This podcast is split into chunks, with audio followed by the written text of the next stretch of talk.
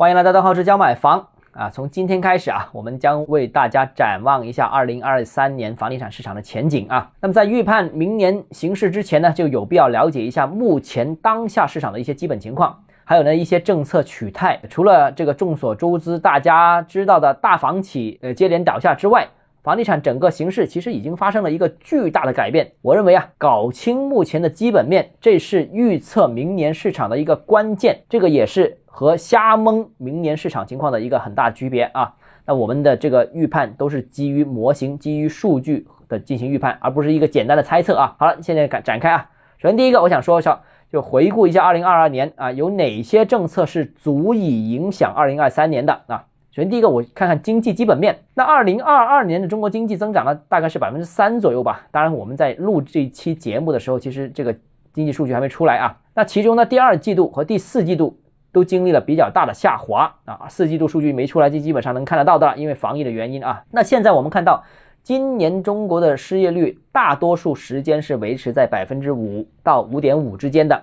当然，这个数。还没包含那些灵活就业者，所以呢，实际上可能会更高。另外，在官方公布的失业数据里面呢，十六到二十四岁就业人口的失业率是一度攀升到百分之二十。当然，十六到二十四岁不是所有人群啊，是可就业的人群当中啊，失业率就已经攀升到百分之二十。这个也是官方水平，实际可能有更高。那在这样一个情况之下啊，我们看经济表现是很糟糕的，房地产业的表现也是持续低迷的，房地产企业呢也是持续暴雷啊。所以呢，这个经济不景，反过来影响社会的投资和消费啊，也影响房地产。房地产不景，也反过来影响经济，相互影响啊。那所以呢，呃，现在是相互拖累，处于一个恶性循环当中。那二零二二年呢，这个全国商品房销售额预计在十三万亿左右啊。当然，这个我是也是预估的，因为我在录节目这一刻还没公布数据。上一个高峰或者说历史高峰呢，就是在去年二零二一年，二零二一年的历史高峰。全年销售了是十八万亿，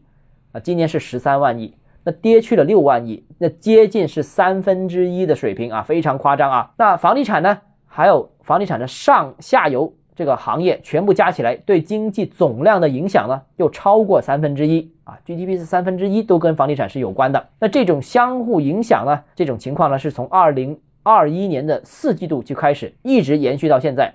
所以呢，要扭转这种情况呢，其实是不容易的，必须两者同时发力啊！你单刺激经济，房地产拖累经济；你单刺激房地产啊，经济又拖累房地产，必须这两者同时发力。好的信息就是管理层其实已经看到了这个问题，并且已经开始纠偏啊！所以呢，这个这是目前经济的一个基本面。第二个呢，我们看看房地产市场的基本面啊。那房地产的基本面呢，是二零二二年底开始，房地产呢有些指标是见底的，有些指标呢还在下滑当中。其中啊，房地产的销售量呢，是从今年五月份见最低位置之后，从今年六月份开始就已经开始基本企稳了，呃，没有明显的进一步下滑。但是呢，二零二二年的下半年呢，楼市始终是见底，但见底不反弹，走一个 L 型的走势啊。另外，房地产开发投资、呃新开工等指标呢，还是一路处于下滑当中。截止到十二月份呢，这两个重要指标呢，仍然。没有见底，没有止跌。那如果政府不强力介入的话呢？那房地产竣工这个问题啊，还有竣工还有交付面积这个问题，我相信还会呃持续下滑。好在就强力介入了，所以现在保交房才呃是让大家稍微安心。那房地产市场之所以这么弱势，我个人觉得呢是三个因素叠加造成的。首先第一个啊，二零二一年呢这个呃市场很火热，所以呢出台了史上最严厉的调控政策。那市场打压，政策打压是一个关键。第二个呢，就是经济持续下行啊，这个刚才我们说到了啊，这个影响房地产市场，大家不敢消费，不敢投资。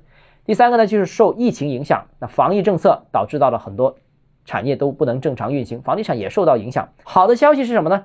好的消息是在二零二零年年末的时候，其实这三大影响都正在逐步消退当中啊。经济啊开始出台刺激性政策了，当然还没见回升啊，但是呢，防疫政策也开始。逐渐的撤去，我们已可以预期生活的逐渐恢复。还有房地产打压政策，现在已经是由打压转入扶持了啊，所以三个都逐渐消退了，所以整个房地产基本面呢正在有所改善。那今天先跟大家聊到这里啊，还有剩下的内容我们明天接着跟大家谈啊。如果你个人购房有其他疑问想跟我交流的话，欢迎私信我或者添加我个人微信邓浩志教买房六个字拼音首字母小写就是微信号 d h e z j m f。我们明天见。